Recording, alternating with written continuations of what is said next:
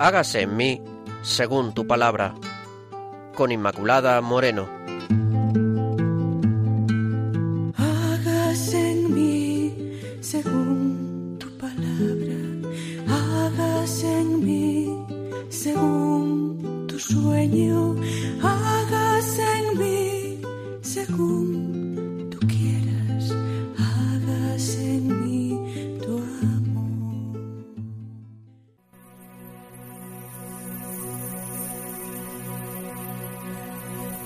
Bienvenidos, queridos oyentes, al programa Hagas en mí según tu palabra. Presento una vez más a quienes formamos parte del equipo. Pilar Álvarez. Hola, Pilar. Qué gusto de estar aquí. El padre Carlos Rey Estremera y quien les habla, Inmaculada Moreno. Agradecerles una vez más todos esos eh, correos electrónicos que nos siguen ustedes mandando y dándonos ánimos, preguntas o cuestiones sobre los temas que vamos viendo. Gracias. Lo pueden hacer ustedes, ya saben, a través del correo electrónico hágase en mí, según tu palabra, arroba radiomaria.es. Hágase en mí, según tu palabra, arroba radiomaria.es.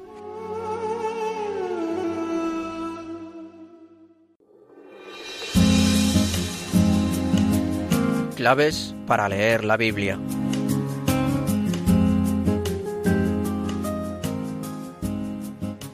Y vamos a seguir con los profetas. Hoy con un profeta apasionante, el profeta Jeremías. Vamos a titular el programa El profeta que va madurando en las crisis. ¿m? El profeta Jeremías es apasionante, no solamente porque es uno de los más conocidos, eh, de los que- del que tenemos más datos de su vida, sino además por la hondura de su predicación. Lo vamos a ir viendo mm, a lo largo de varios programas que vamos a dedicar al profeta. Así pues, pues iniciamos este camino por el profeta Jeremías, viendo algunas de las eh, características del profeta, sobre las que luego vamos a ir insistiendo o repitiendo, sobre todo para que eh, ustedes se puedan ir eh, quedando mejor con los, con los datos. Bueno, pues ¿qué sabemos del profeta? Ya comentado que sabemos algo más que en, el caso de otros, que tenemos muy poquitos datos. Debió de nacer el profeta Jeremías entre los años 650 y 645 antes de Cristo, o sea que tendría unos 20 años cuando fue llamado al ministerio profético, que tuvo lugar el año 13 del reinado de Josías, rey de Judá, entre el 640 y el 609. El relato que aparece de misión confirma pues, que Jeremías era joven cuando escuchó la llamada del Señor. Uno de los puntos que destacan en la vida del profeta es el del celibato que Dios le propone y lo hace pues como un signo penitencial. Así entiende el celibato, porque ya sabemos que muchas veces la vida del profeta lo que hacía era hablar de la misión y del mensaje que Dios quería transmitir a través de él un signo penitencial por la situación por la que pasa el pueblo de Israel, renunciando así a ese deseo del corazón humano de tener una familia y de estar acompañado. El sentido del celibato en este caso se enmarca en esa misión profética de Jeremías. El niño Jeremías pertenece a una familia establecida en Anatot, una aldea situada a seis kilómetros al nordeste de Jerusalén. Reside, por tanto, en el territorio de la tribu de Benjamín. En la época de Jeremías, Anatot dependía de la administración de Jerusalén. Está preocupado por el porvenir de Israel, el reino del norte, para el que va a reservar su, primera predicación. Es posible que la familia de Jeremías mm, viniera del sacerdote Abiatar, a quien Salomón le asignó la residencia de Anatot por haber seguido el partido de Adonías, otro hijo de David. Es una hipótesis probable, puesto que Anatot es una ciudad donde había miembros de la tribu de Leví. En fin, habiendo pasado su juventud en el campo, Jeremías ha aprendido a observar a las gentes y las cosas. Su predicación denota, muestra ese contacto cotidiano con la vida de una aldea pues, cuyos habitantes viven en la tierra. Y ahí su afición a las comparaciones sacadas de la naturaleza y del curso de las estaciones. Jeremías pues observa el almendro, el primer árbol que se cubre de flores para anunciar la primavera. Conoce las costumbres de los pájaros, de la perdiz, de la cigüeña, la tórtola, la golondrina, la grulla. Conoce el valor del agua para las personas y los animales, la, tierra, el cuidado que hay que tener con la cisterna para que no pierda el agua. Ha visto plantar viñas con la esperanza de, de fruto que pone en ellas el labrador. Estas observaciones y otras pues que se pueden deducir ni más ni menos que de la lectura del libro, revelan un temperamento meditativo del profeta, ya que son las cosas más sencillas las que hablan de Dios y de su acción. Así era Jeremías, un hombre sencillo, delicado, es al que Dios llama a este ministerio profético. Siguiendo esta llamada, Jeremías va poco a poco descubriendo que la palabra de Dios que se le ha encargado transmitir es objeto de burla para mucha gente y que cada vez se va haciendo más dura de llevar. Es posible que el profeta pensara en dejar su misión atravesando una verdadera crisis vocacional, tal como aparece en el capítulo 15 del libro del profeta, sin duda durante el reinado del rey Joaquín. Nos escucharán sus llamadas a la conversión y el profeta asistirá como testigo directo, eh, muchas veces impotente, a los acontecimientos que conducirán a la destrucción de Jerusalén en el año 587. Entonces, el profeta realiza esa experiencia eh, en su propia vida por todos esos sufrimientos que acepta y por los cuales le, le, toca atestiguar la fuerza de la palabra de aquel que lo cogió y que lo pone a su servicio del Señor. Por eso podemos hablar de un verdadero via crucis del profeta que se manifiesta en su libro. Por ejemplo, en el capítulo 26 vemos al profeta ante el tribunal. profeta enviado por Dios dice esta palabra ante los sacerdotes.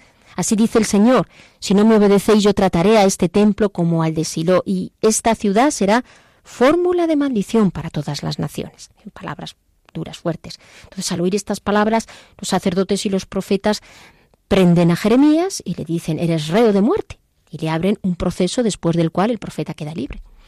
En Jeremías 27 el profeta se enfrenta a otros profetas que sin estar inspirados por Dios confunden al pueblo, aquellos que se hacen llamar profetas pero que son adivinos, que son magos al servicio de los reyes. Esto también pues le trae el odio de esos profetas. En el capítulo 28 tiene un altercado con el profeta Ananías. El profeta Ananías dice que volverán los desterrados inmediatamente y Jeremías dice que hay que ser cauto y esperar, puesto que las cosas no van a suceder de esta manera inmediata.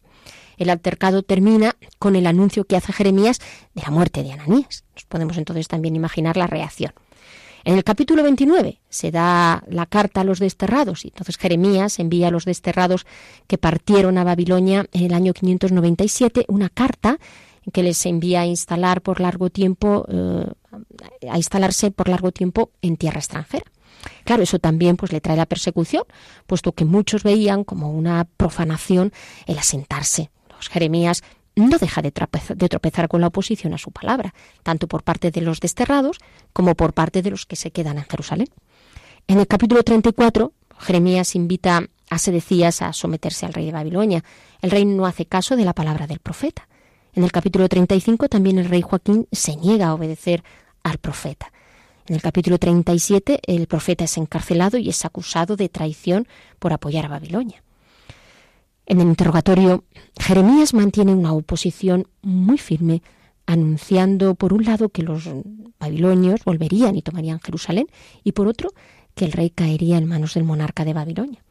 La tensión llega hasta tal punto que en el capítulo 38 se pide la muerte de Jeremías. Sin embargo, Jeremías se escapa del aljibe donde le habían encerrado sin poder comer. Después de su liberación se pondrá al lado de Godolías y se apoya más bien en lo que era el partido de Babilonia.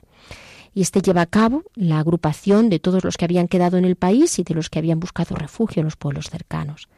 Sin embargo, pues la negativa a escuchar al profeta sigue vigente hasta tal punto que el profeta se ve obligado a partir hacia Egipto, donde perdemos prácticamente sus huellas.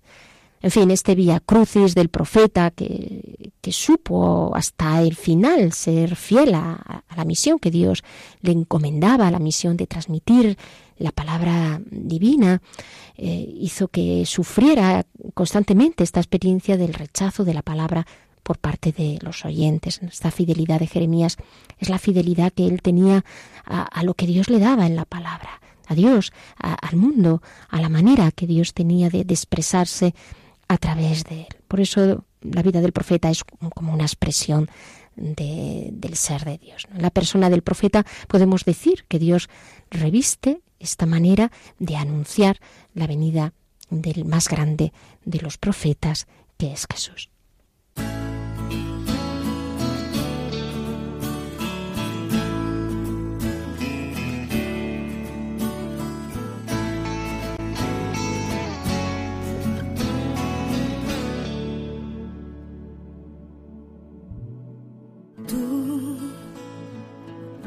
Has venido a la orilla, no has buscado ni a sabios ni a ricos, tan solo quieres que yo te siga. Señor, me has mirado a los ojos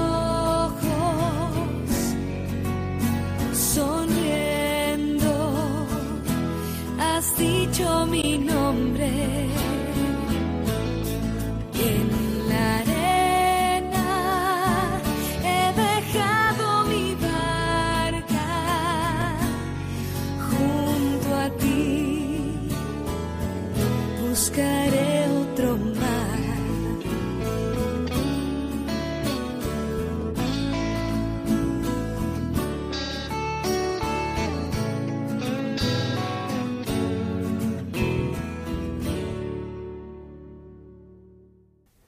Señor nos llama, como lo hizo con Jeremías, nos llama cada uno de nosotros para predicar su palabra, para ser sus testigos. El Señor mm, no mira lo que hay en la pobreza de, de nuestra vida, nuestras redes muchas veces vacías, sino que nos ama y que nos hace sus instrumentos, porque ama también a cada hombre, a todos los hombres. Vamos a leer, queridos oyentes, las palabras del profeta Jeremías, las palabras del Señor a través del profeta Jeremías. En este caso, capítulo 4, 10, 17, 19. Escuchamos los versículos de estos capítulos.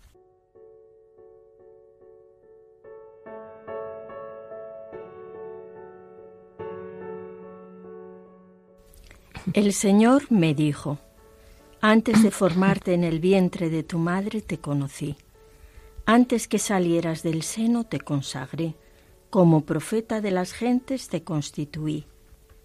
Yo dije, Ah, Señor Dios, mira que no sé hablar, soy joven. Pero el Señor me respondió, No digas soy joven, porque a donde yo te envíe irás, y todo lo que yo te ordene dirás. No tengas miedo de ellos, porque yo estoy contigo para protegerte, dice el Señor. El Señor extendió su mano, tocó mi boca y me dijo, Yo pongo mis palabras en tu boca. Mira, en este día te constituyo sobre las naciones y sobre los reinos para arrancar y destruir, para derribar y deshacer, para edificar y plantar. Pero tú ciñete la cintura, levántate para decirles todo lo que yo te ordene no tiembles ante ellos, no sea que te haga yo temblar en su presencia. Yo te constituyo en este día como ciudad fortificada, como columna de hierro, como muro de bronce frente a todo el país, frente a los reyes de Judá, sus jefes, sus sacerdotes y el pueblo de la tierra. Lucharán contra ti, pero no podrán vencerte, porque yo estoy contigo para librarte, dice el Señor.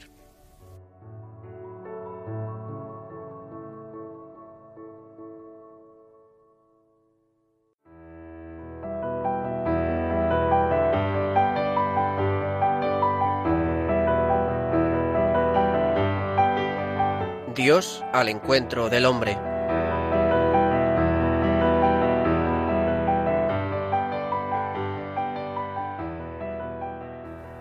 Pues a la luz de este precioso texto que acabamos de escuchar. Vamos ahora a dar paso al padre Carlos Rey Estremera, que como ya saben realiza la reflexión de los textos y nos habla de el profeta. Muchas gracias, padre Carlos. Escuchamos. Estimados oyentes de en mí según tu palabra. Sed muy bienvenidos a este nuestro encuentro bíblico. Iniciamos hoy una larga serie de programas, siete en total, sobre un nuevo personaje bíblico, Jeremías, el profeta más fascinante de la Biblia.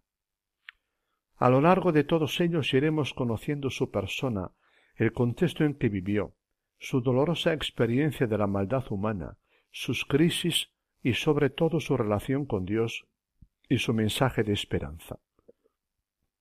Todo ello en medio de la época terriblemente dramática que le tocó vivir. Hoy, primer día dedicado a Jeremías, centraremos nuestra exposición en la llamada vocacional que recibió de Dios y en su mensaje, lleno de sensibilidad y cariño, de la primera etapa de su actividad profética. Como en otras ocasiones, seguimos con algunas variaciones el texto de José Luis Elorza en Drama y Esperanza, volumen 2. Y sin más, comenzamos. Jeremías nos es el profeta mejor conocido, gracias a los datos biográficos que nos ha transmitido un testigo suyo, quizá Baruch, el que fuera su confidente y compañero de fatigas, y gracias sobre todo a sus célebres confesiones de Jeremías. En estas y otras páginas similares de su libro, Jeremías nos comunica experiencias y sentimientos muy personales, presentándonos o presentándose como una personalidad de marcados contrastes. Debilidad y fortaleza, temores y dudas, lamentos y gozos, rebeldía contra Dios y fe suplicante en Él. Su oración entre confiada y rebelde, pasión por Dios y pasión por los seres humanos, seguridad y crisis hondas, llanto y lamentación hasta la congoja, cariño que interpela y juicio implacable contra toda mentira o injusticia, intimidad personal y pertenencia a la sociedad, mirada preocupada al presente y capacidad de esperanza en situaciones límite, hondura de persona y riqueza de vida. Un profeta que se expresa y se retrata a sí mismo en sus palabras, abriéndonos una ventana a su interior. Un profeta que vivió y sintió de todo en su corazón a lo largo de unos cuarenta años. Por su sincero acento humano, es el profeta que más conmueve, atrae y fascina una de las personalidades más sugestivas del Antiguo Testamento, dirá Alonso Shekel. Habría que compararlo con otros profetas de talla como Moisés, Elías, Oseas, Isaías, Jesús o Pablo. A cada uno le tocó vivir y actuar en un tiempo concreto. Cada uno tuvo su sello personal. Nacido el año 650 en Anatot, aldea a pocos kilómetros de Jerusalén, el año 627 a.C., se siente irresistiblemente llamado por Dios, joven aún, a ser profeta. Te escogí y te destiné a ser profeta de naciones. Como a Moisés le invade el pavor ante una misión que intuye inmensamente arriesgada por los tiempos que se avecinan. Yo dije, Ah, Señor, mira que no sé hablar, no paso de ser un muchacho, como diciendo no valgo, soy joven, no tengo autoridad moral ante el pueblo. ¿Cómo ser portador de tu palabra ante una sociedad alérgica a la misma? Pero Dios le dijo No digas soy un muchacho, a donde yo te envíe irás, lo que yo te mande lo dirás al pueblo. No les tengas miedo, yo estoy contigo, Jeremías calla y acepta. Dios ha vencido sus miedos y resistencias. Se reconoce formado y querido por Dios desde el seno materno, fortalecido como una muralla de bronce. Desde ahora hay un nuevo Jeremías más fuerte que Jeremías. No es profeta por su propia cuenta, riesgo y ganas. La iniciativa ha sido de Dios. pero en adelante se experimenta profeta desde sus propias entrañas, entrañas donde le ha entrado Dios y le ha agarrado por dentro para su tarea, como un siglo antes a Amos. Jeremías no será reconocido como profeta por su pueblo. Por ello necesitó escribir este primer capítulo de su libro, Jeremías capítulo 1, como página de justificación. No es profeta de profesión o de casta como lo sabía, ni por propia iniciativa y voluntad, sino por llamada de Dios.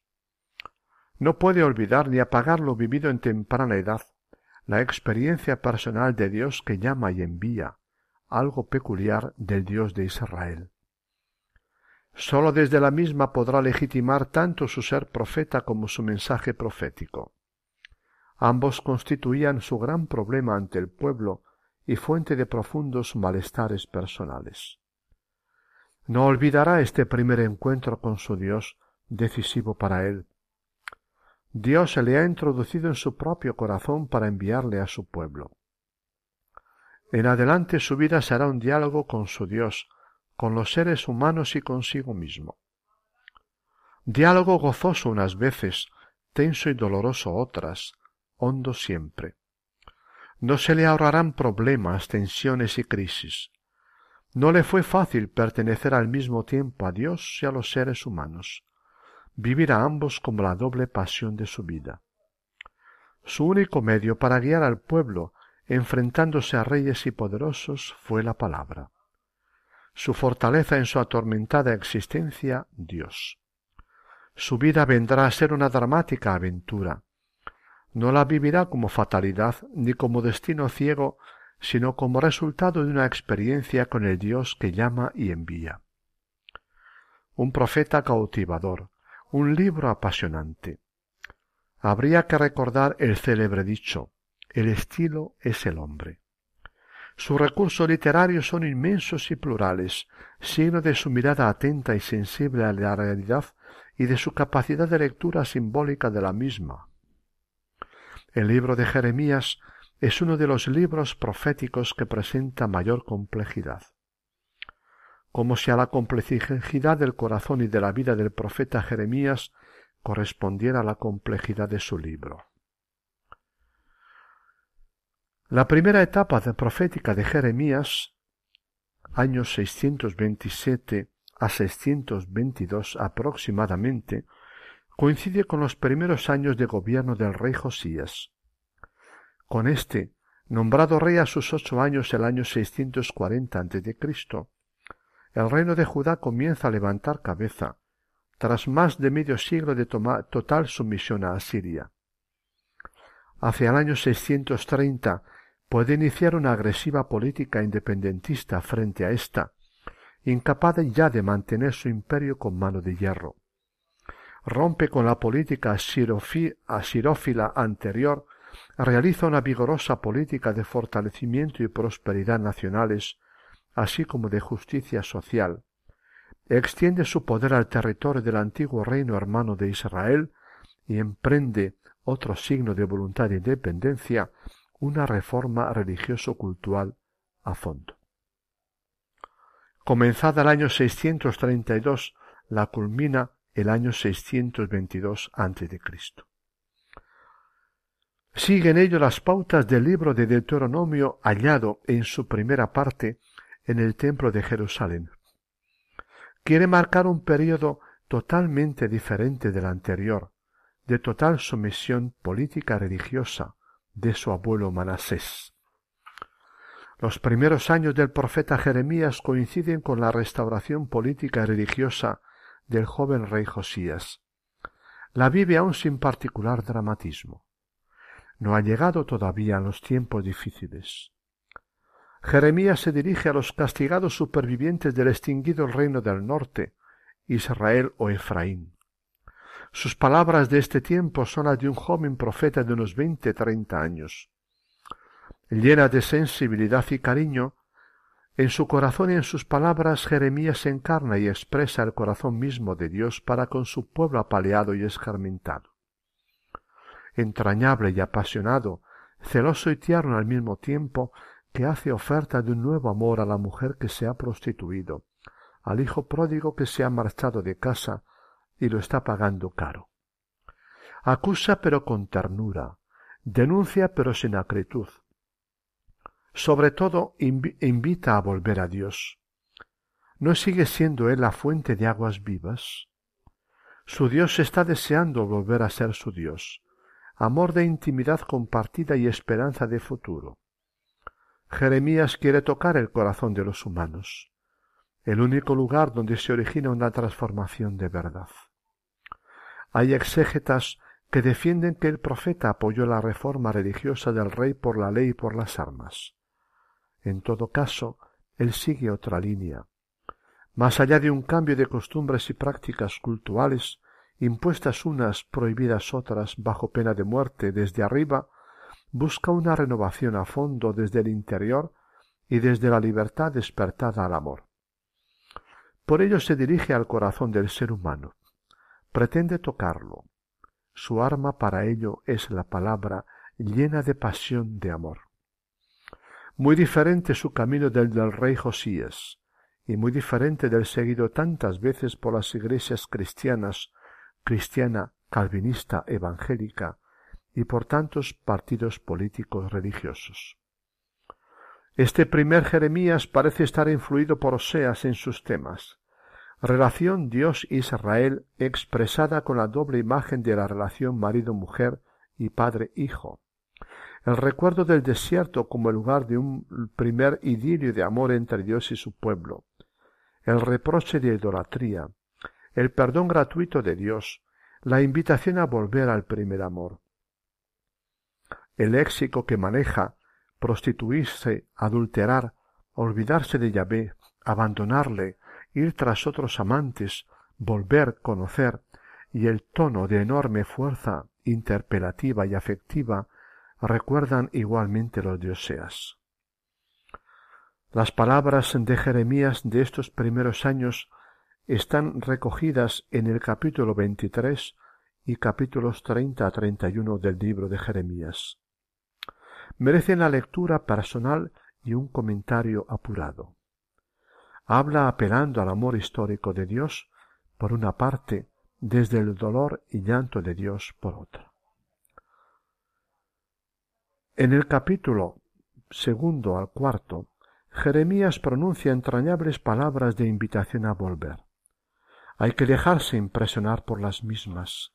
No recuerda a Oseas, ¿No es Israel como la esposa adúltera e infiel que se prostituye con extraños a la vera de los caminos, quedando envilecida? Qué absurdo olvidar al Dios fuente de agua viva para beber en pozos de aguas pútridas y engañosas, o abandonar el amor verdadero por amores bastardos. El amor que habla por el corazón y las palabras del joven Jeremías es un Dios dolorido pero amante, defraudado pero esperanzado.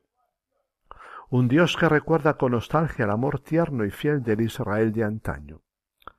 Recuerdo tu amor de juventud, tu cariño de joven esposa en los tiempos del desierto. ¿Por qué le ha dejado prefiriendo a dioses inútiles? Ramera desfachatada, ¿dónde no has hecho el amor? A la vera de los caminos sin vergüenza alguna, entregándote a cualquiera ha perdido todo derecho. Con todo, aunque no lo merezca, la invita a volver a él, su amor primero y verdadero. Vuelve, Israel apóstata, no os pondré mala cara, porque soy compasivo y no guardo rencor eterno. O usando la otra imagen del mismo Seas, Israel es como el hijo pródigo, tan abandonado que han abandonado la casa paterna no tiene derecho alguno a volver a la misma, pero Dios en puro amor gratuito promete acogerle. Puede volver de nuevo. Quiero contarte entre mis hijos, podrás llamarme Padre y no te separarás de mí. El amor de Dios y su voluntad de vida para el ser humano son más fuertes que los hierros e infidelidades de éste. Junto a las palabras de invitación Jeremías dirige inolvidables palabras de esperanza y de promesa a ese mismo pueblo abatido y sufriente del norte. No temas, Israel, yo estoy contigo para salvarte. Te he herido, pero yo te curaré, sanaré tus heridas. De nuevo vosotros seréis mi pueblo, y yo seré vuestro Dios. Con amor eterno te amo. Palabras de gran sentimiento recogidas en los capítulos treinta a treinta y uno de Jeremías forman el llamado libro de la consolación. Con los oráculos añadidos más tarde, el conjunto de los capítulos treinta a treinta y tres constituye la esperanza en medio de la desolación. No sabemos cuántos años proclamó Jeremías su palabra en los años del rey Josías. Continuó del año de seis, después del año 622 y siguientes apoyando la reforma deuteronomista emprendida por el rey en este año, o se retiró cesando de toda actividad profética. Vivió mientras tanto en Anatot, su aldea de nacimiento, o en la capital Jerusalén. Preguntas sin respuesta por falta de datos. Concluimos aquí, queridos amigos, nuestro programa de hoy. Ojalá os haya gustado y os haya ayudado a vivir. Qué importante y decisivo fue para Jeremías su encuentro con Dios en su juventud. Le marcó para siempre y determinó la dirección de su vida. Jamás lo olvidaría. Los inicios de su actividad profética, de la que hemos hablado hoy, no fueron especialmente difíciles. Tiempos más duros vendrían y en ellos Jeremías fue tomando conciencia de la fuerza del mal en el corazón humano, lo que le provocaría un gran sufrimiento. La maldad del corazón humano será precisamente el tema de nuestro próximo programa.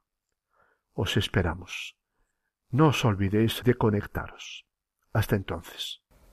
Queridos oyentes, después de escuchar al Padre Carlos y de pedir eh, pues, al Señor que realmente sepamos escuchar su voz, les recuerdo que estamos en el programa Hagas en mí según tu palabra, que hoy hemos empezado con el profeta Jeremías, ese profeta que va madurando a través de las crisis que pueden ustedes ponerse en contacto a través del correo Hagas en mí según tu palabra arroba radiomaria.es.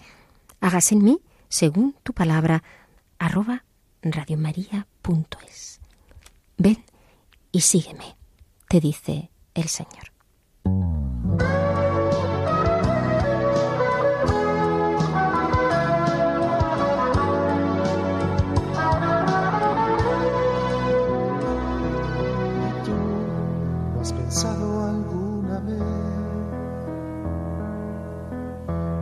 Te llama y te dice, ven y sígueme. Tu carrera, tus planes, tu novia, ¿qué más da? Pon la mano al arado y no mires atrás. Todavía recuerdas cómo fue. Él pasaba a tu lado, tú te volviste a ver Ahora todo ha cambiado, ya nada será igual. Él es quien te ha llamado, no te puedes negar, aunque aún te preguntes el por qué. Dios tiene sus caminos, tú lo sabes bien. Como niño en sus brazos, aprende a confiar de hacer su voluntad. Y tú, ¿lo has pensado alguna vez?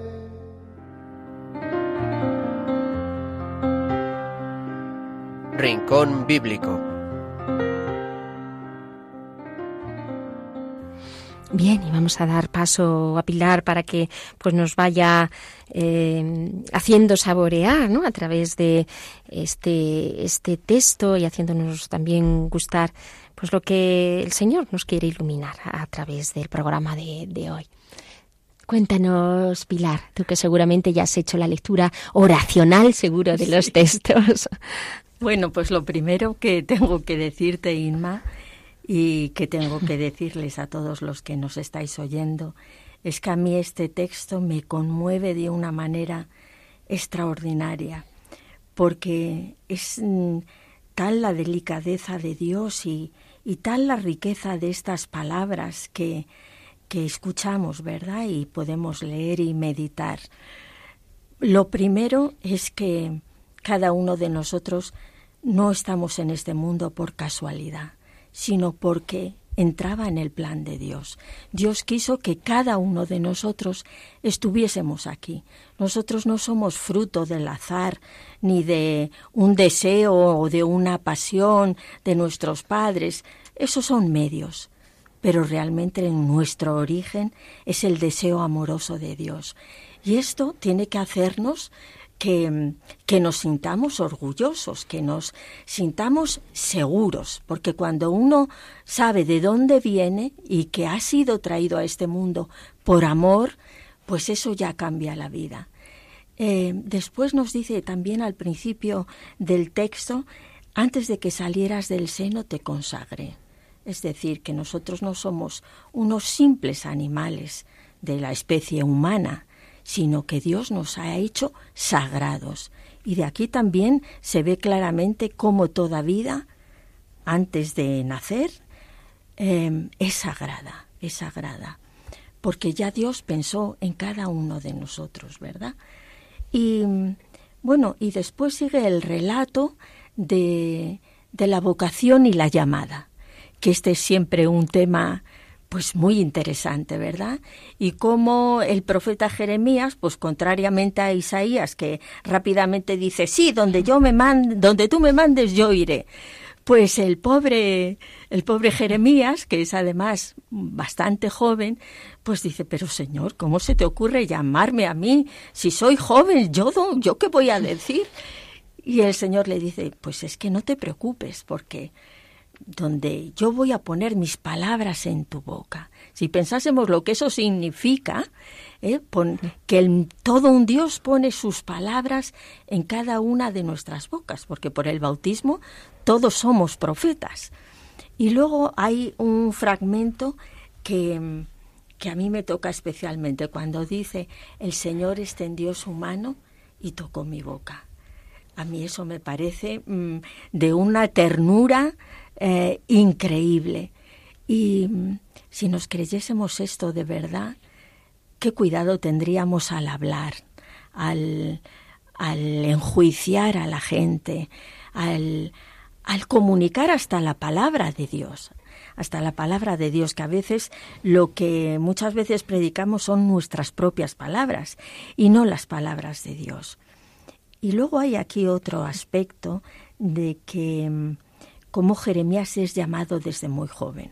A veces hablas con la gente y dices, bueno, yo estoy en la iglesia desde siempre porque mis padres eran creyentes y fui a un colegio religioso y, y ay, yo como envidio, oyes decir muchas veces, esas personas que han sido grandes pecadores y de repente tienen una conversión y tal, y, y desprecian un poco o despreciamos un poco a veces el haber sido llamados eh, por Dios desde muy jóvenes.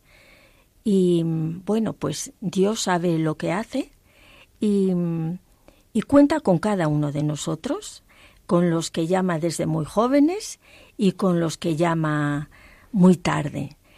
Y yo quisiera reflexionar un poquito sobre lo que significa el ser llamado por Dios desde muy joven. Esto marca la vida de Jeremías. Esta llamada de Dios desde muy joven le marca. Y a todos los que han sido llamados por Dios desde muy jóvenes, también les marca. ¿Cómo les marca? Pues si cualquier psicólogo te dice que en las edades tempranas se, se va formando pues todo lo que es nuestra psicología, el mundo de nuestros sentimientos, en fin, todas esas cosas. Pues yo creo que a las personas que Dios llama desde muy pronto, les regala una mm, sensibilidad especial para las cosas de Dios. Y esto lo vamos a ver en Jeremías. No quiere decir esto que estas personas no puedan ser grandísimos pecadores, no tiene nada que ver. Pero hay ahí una, una sensibilidad especial ante las cosas de Dios, porque cuando Dios te llama en la inocencia, en la inocencia, pues eh, el niño no se resiste, ¿verdad? Entonces como que esa primera llamada de Dios te marca de una manera especial. Yo creo que también te marca con un amor a la verdad y un amor a la verdad y una intuición ante lo que es de Dios y lo que no es de Dios. Quiero decir esto para que todas las personas que han sido llamadas por Dios desde, desde muy pequeñas o desde muy jóvenes, no envidien a las personas que han sido llamadas por Dios en otro momento. A cada uno Dios le llama en el momento oportuno, porque pues Dios, que es pues eh, el, el más inteligente, el que sabe ver, sabe lo que necesitamos cada uno y lo que necesitamos los que se mueven a nuestro, a nuestro alrededor. Y, bien, lo la vida de Jeremías también, eh, lo que tú has dicho al principio, Inma, de cómo él va madurando como persona, como, como este, ya lo veremos después en los siguientes programas, de, de cómo le impresiona el mal, el mal. Yo creo que esto es también consecuencia un poco de haber sido llamado desde muy joven. Em, bueno, yo, esto mm, son cosas que yo en la oración he visto. Eh, no quiere decir que sean dogmas de fe, obviamente, pero mm, a mí Jeremías me conmueve. Me conmueve como, porque le vas viendo cómo va creciendo como persona, cómo va creciendo como profeta, cómo es capaz de, de meterse en el dolor de los demás y es porque cuando Dios le, le tocó los labios eh, y le puso sus palabras, dice en otro comentario que he leído esta mañana que Dios le introdujo en su propio corazón. Eh, Jeremías va a hablar desde el corazón de Dios. Su única arma va a ser la palabra. Y, y él sabe que, que todo pasa por el corazón. Lo que hablamos en programas anteriores de Miqueas, de la perversión del corazón, ¿verdad? Pues Jeremías tiene claro que es desde el corazón desde donde se puede iniciar esa vuelta al Señor. Sí, yo creo que hay dos rasgos ahí que destacan mucho de su personalidad en relación al Señor, eh, cómo el Señor le iba tratando, ¿no? Que es esa fidelidad, ¿no? Esa fidelidad, porque todo este vía crucis por el que fue pasando, hasta el pobre acaba en aquel aljibe y, y, todos se levantaban y además es que no veía fruto de esa palabra, sino lo que estaba viendo constantemente es persecución, porque luego el fruto se vio toda la resonancia de, de mm, la palabra que el Señor daba a Jeremías, posteriormente, pero en realidad él no vio en su vida y que efectivamente desde tan joven no vio nada más que, esa persecución. Eh, eran muy poquitos los que los que veía que se acogían eh, eh, a la palabra que él expresaba. Entonces, por una parte esa fidelidad que es realmente pues mm, heroica y, y en segundo lugar fidelidad al modo que Dios tenía de darle la palabra, no solo fidelidad a Dios, sino eh, y esto también implica, claro, la fidelidad a Dios, pero al modo que tiene Dios de darle la palabra, la, o sea, la fuerza de su de la denuncia que, que tiene eh, y, esta manera de cómo se ve realmente que esa palabra viene del Señor, que es sobrenatural, porque efectivamente, pues era un jovencillo, un hombre sencillo, y, y ¿de dónde sale eso? ¿no? La palabra que brotas eh, de, de, Dios y que viene pues directamente de una persona que ha sido elegida, que ha sido consagrada y que, que ha sido fiel a la vocación, como tú eh, nos explicabas esos, esos pasos que aparecen en el texto, ¿no? Elegido, consagrado, llamado llamado y eh, enviado también, ¿no? Y en esa en ese envío, pues esa fidelidad que no es la fidelidad del que dice sí en ese momento cuando tenía 20 añitos, sino la fidelidad pues de todo ese vía crucis por el que va pasando, que no puede dejar pues de proclamar la palabra de Dios, claro. Sí, pues yo también la parte esta que nos que hemos leído de que la misión es destruir, arrasar, demoler y que es arrasar y destruir el mal. Y esa misión es para todos los cristianos. Y al mismo tiempo edificar y plantar el bien. Eso es lo que el Señor espera de, de cada uno de nosotros.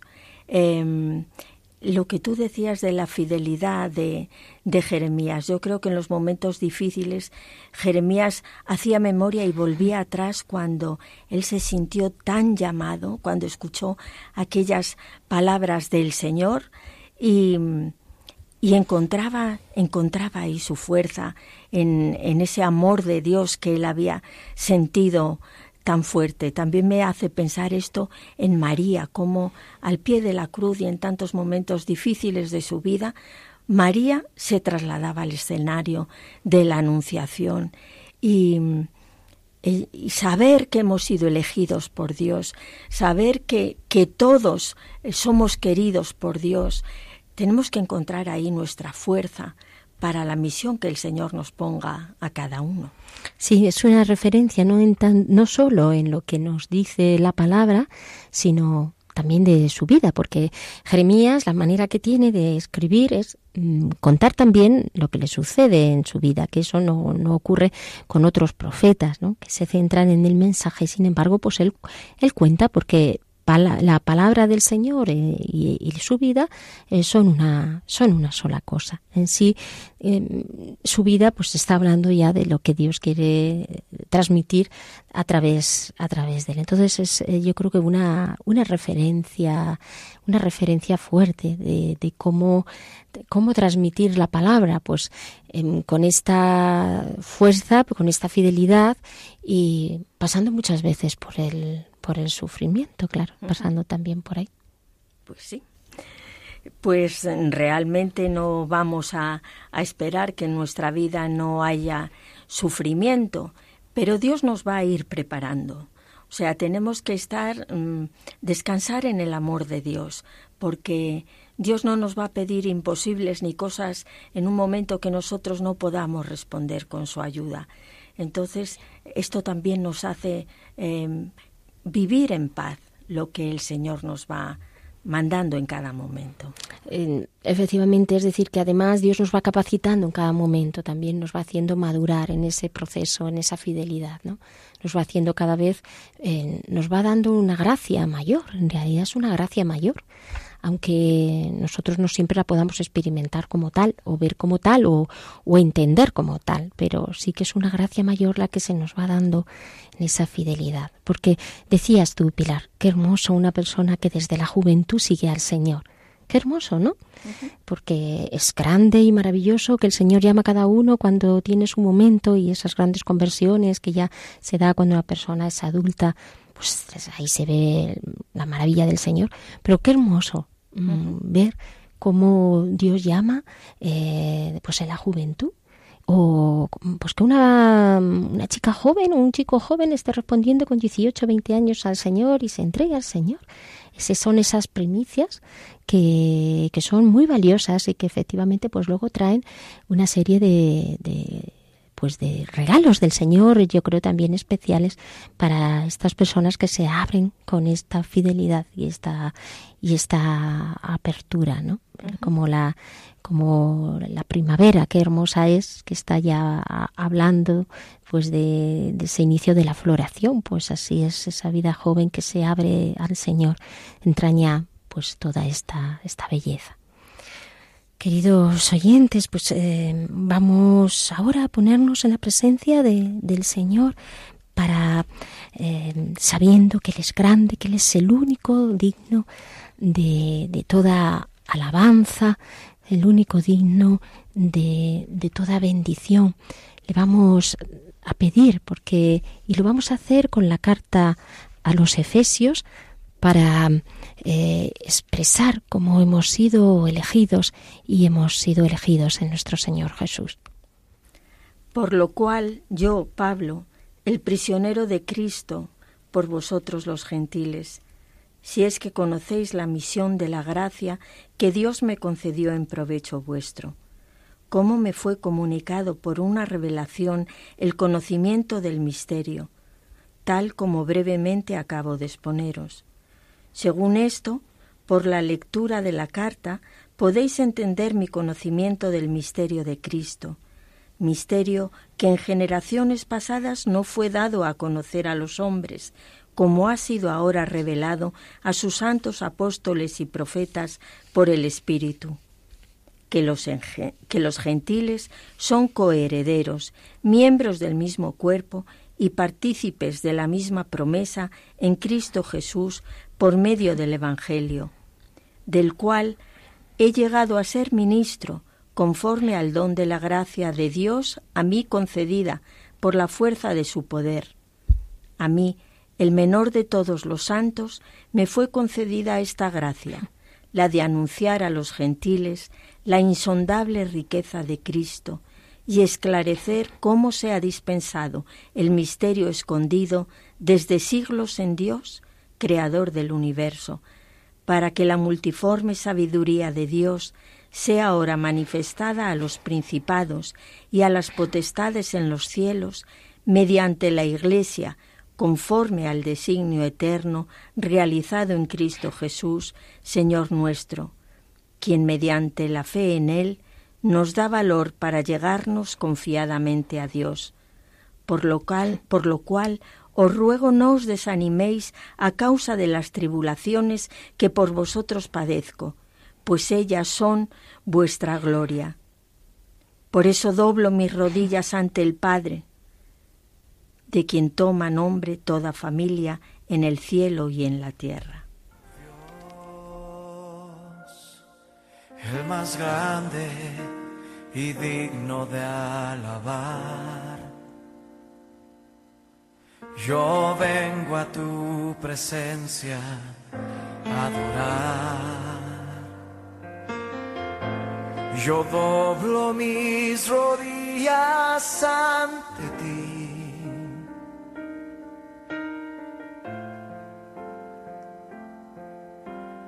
Dios, el más grande y digno de alabar, me ayuda al enemigo derrotar el gozo, el gozo de mi vida eres tú. Gloria, gloria y alabanza a ti, Señor. Te alabamos, te adoramos y te bendecimos, Señor. Te damos gracias. Gloria a ti, Señor, porque nos eliges, como eliges a, a Pablo para predicar tu palabra en la conciencia de su debilidad, como eliges a Jeremías, profeta Jeremías, en medio de las vicisitudes y las dificultades, Señor. Tú nos das la fidelidad a tu palabra, Bendito y alabado eres, Señor, te alabamos. Gloria, gloria a tu nombre, Señor, que nos haces misioneros, nos haces luz para muchos, Señor. Gloria a ti, Señor. Santo, santo eres. Gloria, gloria y alabanza. Gloria a ti, Señor. Bendito seas tú, Señor, que a cada uno de nosotros por el bautismo has tocado nuestros labios para poner en ellos tu palabra. Señor, te pedimos que nosotros seamos fieles a la misión que tú nos has, encomendado, a cada uno donde quiera que nos hayas colocado, Señor. Siempre habrá alguien necesitado de tu palabra que sea pronunciada por nuestros labios, para edificar y plantar el bien, para saber aclarar a los demás y arrasar y destruir el mal, Señor porque tú eres un Dios que ama a los hombres, Señor, porque tú solo quieres nuestro bien. Señor, te damos gracias. Bendito y alabado seas por siempre, Señor. Gloria a ti, Señor. Gloria a ti. El gozo de mi vida, el gozo de mi vida. Ahora ponte de pie ahí donde estás y vamos a levantar nuestra voz al Rey de Reyes diciendo, Señor, yo quiero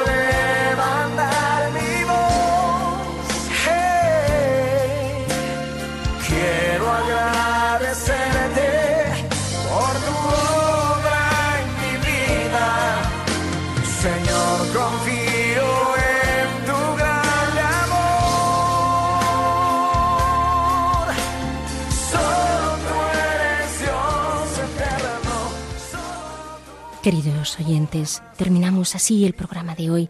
Muchas gracias por su atención a este programa y recuerden, les esperamos en el próximo programa de Hagas en mí según tu palabra.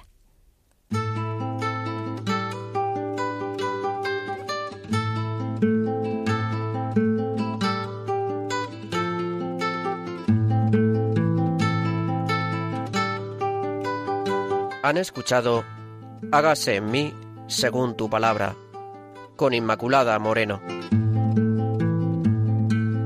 Hagas en mí según tu palabra, hagas en mí según tu sueño, hagas en mí según